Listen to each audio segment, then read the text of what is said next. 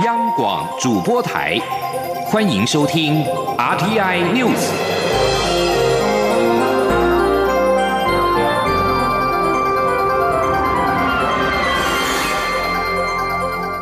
听众朋友您好，欢迎收听这节央广主播台提供给您的 RT News，我是张顺祥。首先把新闻焦点关注到是武汉的新型肺炎。中国武汉市卫生健康委员会今天通报。增加四例新型冠状病毒感染的肺炎病例，四名患者都是男性，在一月五号到八号期间发病，一月八号到十三号入院治疗。报道表示，这四名患者经过治疗之后症状好转，目前的病情稳定，现在都已经转到武汉市的金银潭医院集中治疗。四名新增的病例当中，相关流行病学的调查正在进一步的进行当中，而密切接触者也正在追踪当中。截至目前，武汉累计报告新型冠状病毒感染的肺炎病例四十五例，已经治愈出院十五例，再治重症五例，死亡是两例。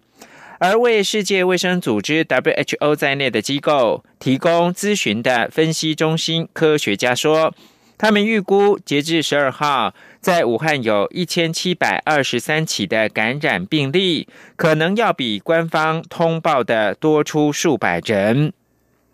美国则是开始在洛杉矶、旧金山跟纽约的甘乃迪三处的国际机场进行审查，以检测来自中国武汉的旅客是否感染新型的呼吸道病毒。而在台湾，卫生福利部疾病管制署撒下了天罗地网，除了严格机场的检疫。也发函一界，要求加强有中国但是不是武汉的旅游史，因为发烧以及呼吸道症状就医的通报，并且加验新型冠状病毒。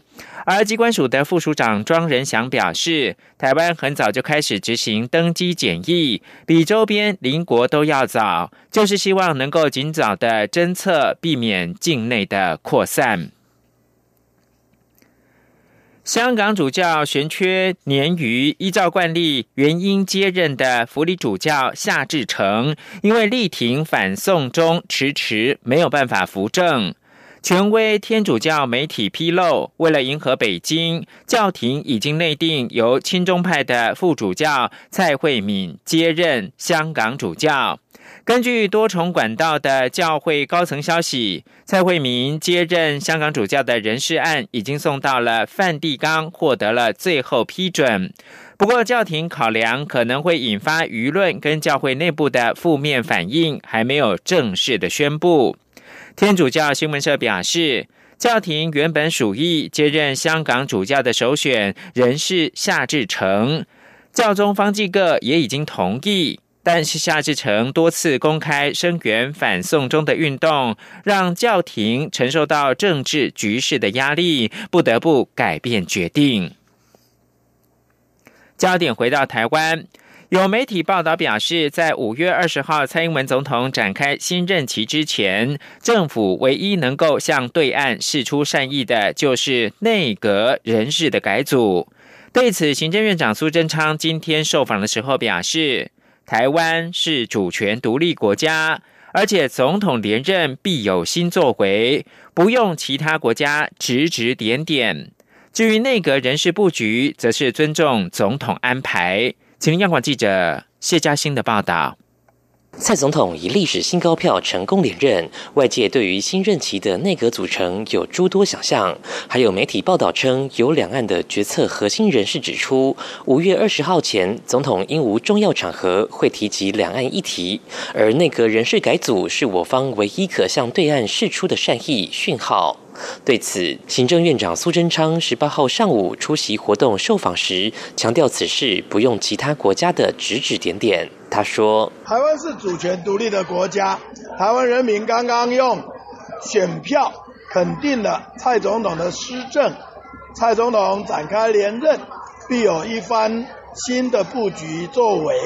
这不用其他的国家来指指点点。”至于立法院长苏家全是否将担任总统府秘书长，苏奎回应他是很好的人才，总统在新任期必有新的开展，人事布局都尊重总统安排。媒体也追问，台面上内阁名单没有新潮流人马，是否为顾及派系平衡？苏贞昌则说，民进党是民主政党，党内难免有派系竞争，但人民选择把政权交给民进党，最重要是做出符合人民期待的施政。而蔡总统连任，必定有一番符合民意的作为。用人最重要的是适才适所，不会有派系考量。中央广播电台记者谢嘉欣采访报道：网络社群团体发起罢免高雄市长韩国瑜，第一阶段已经通过了门槛，进入到第二阶段连署。高雄市政府推估，罢免投票再加上市长的补选等费用，将会超过新台币两亿元。而中选会也表态，这笔经费要由市府自筹。不过，市府并没有编列这个预算，因此财政困难。对于中央是否会支援这笔经费，苏贞昌今天受访的时候回应：选举跟罢免是人民的权利之一，人民要行使各种权利，政府都会妥善的应应。而中选会是独立机关，如果有选举罢免的需要，中选会自然会考量。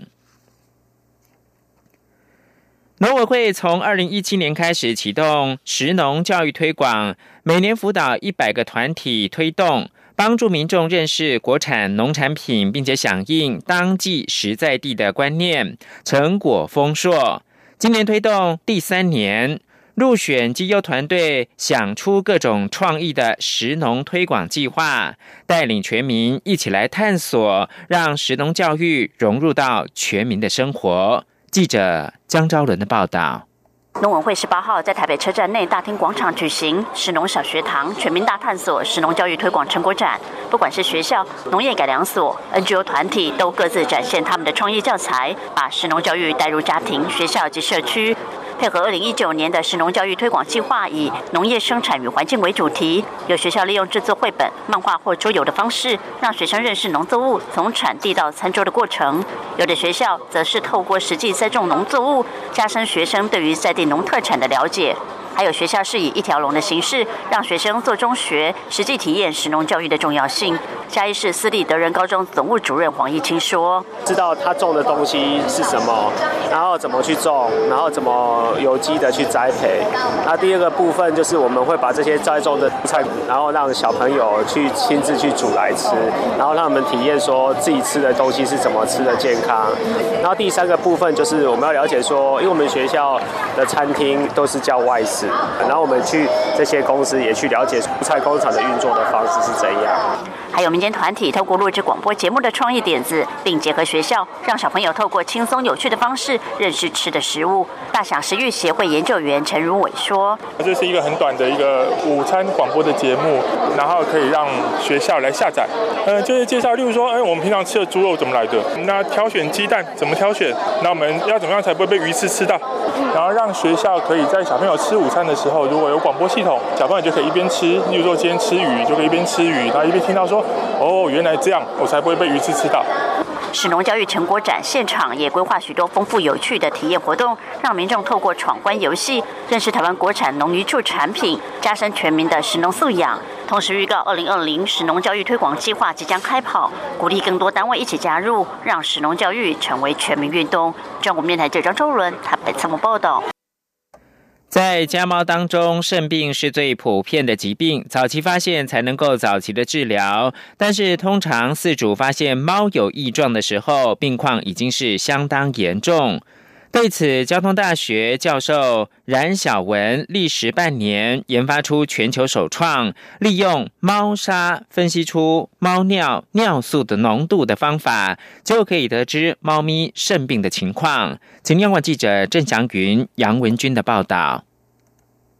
宠物猫是许多人家中的一份子，但根据推测，十岁以上的宠物猫超过一半都患有慢性肾脏病，是猫咪健康的头号杀手，需要早期发现、早期治疗。在科技部专题计划支持下，交通大学光电系教授冉小文与高雄中心动物医院副院长黄明如合作，只要将沾了猫尿的猫砂，利用化学试剂搭配双光纤维反应槽技术，就能成功分析出猫尿尿素的浓度，判断猫的肾病状况。这也是世界上首次从一般猫砂就可以侦测猫肾病的独创技术。他说。那所以我们就可以很容易的，就是在这个小小的反应槽里面呢，去进行我们刚讲的这些反应，然后用只要用很低成本试售的这个电子零件，就可以读取出非常准确的信号。在价格方面，冉小文指出，由于此系统的东西都不贵，是由两根光纤搭配三 D 列印的感测槽，并以低成本的电子零件组装，和一般市面上动辄数万元的机器或检测费用相比，应该可为爱猫之人省下不少荷包。冉小文说：“真正的检验就那就那几个步骤而已，好，所以其实整个是在大概，如果同学刚手不要抖的话。” 应该是大概五分钟之内就可以测出来哈，所以它整个检验大概就是几分钟的时间。冉小文也指出，尽管目前只做了十几只猫，还需要更多样本数量，但目前检测结果与医院检测结果一致。今年内，他们也打算开发出尿素探测棒，提供居家易操作的猫砂侦测。中央广播电台记者郑祥云、杨文君在台北的采访报道。国际新闻。中国电信巨擘华为财务长孟晚舟的律师在十七号公布的法庭文件当中表示，在美国对伊朗制裁的基础上面，把孟晚舟引渡到美国，可能创下危险的先例，甚至破坏加拿大对伊朗的政策。加拿大警方在美国要求之下，于二零一八年的十二月一号在温哥华国际机场逮捕了四十七岁的孟晚舟。美方以银行诈欺罪名起诉他，并指控他在华为科技公司与伊朗的商业活动当中欺骗了汇丰银行。孟晚舟自称无罪，拒绝引渡到美国。加拿大司法部在上周公布的意见书当中表示。孟晚舟会被要求引渡，是因为他不诚实的误导了汇丰银行，应把美国对伊朗制裁视为诈欺罪成立时的法律环境，而不是引渡的理由本身。孟晚舟的律师团则是称呼加拿大司法部的论据迂回，并表示检察官利用美国对伊朗的制裁。在美加两国制造经济剥夺感的风险，美国法律变成了加拿大的法律。根据加拿大的引渡法规，嫌疑人必须要符合双重犯罪要素，才可以被引渡，也就是所涉的罪名在两国都要成立。美中近日签署首阶段的贸易协议，被视为是具有历史性的意义。但是，美国国务卿蓬佩奥十七号强调，中国仍为美国最大竞争对手。北京南海作为人权问题以及用金钱利用他国所做的挑战，仍然是存在的。美国总统川普十五号与中国国务院的副总理刘鹤在白宫共同签署第一阶段的贸易协议。持续一年半的美中贸易战火终于暂时告一段落。中方在协议当中承诺，在未来两年多购买两千亿美元商品。不过，美方暂时不会撤销对中国进口商品加征的惩罚性关税，需待第二阶段协议谈判完成。蓬佩奥十七号接受电台访问时说。他本人仍然是视北京是美国在世界上最大的竞争对手，而国际货币基金的总裁乔治·艾华十七号表示，美中签署第一阶段贸易协议将减缓拖累全球经济成长的不确定性，但是却无法完全的消除。菲律宾十七号宣布再度实施禁止国民到科威特当外劳的禁令。去年底远赴科威特讨生活的菲律宾劳工，又发生犹如二零一八年当地雇主凌虐致死，并且造成两国局语的不幸。在科威特工作的非籍家务移工维拉佛德，去年十二月被送到医院时已经死亡。护士说，维拉佛德全身青紫。而菲律宾总统杜特地表示，验尸结果证实海外的菲律宾外劳被性侵。以上新闻由张顺祥编辑播报，这里是中央广播电台。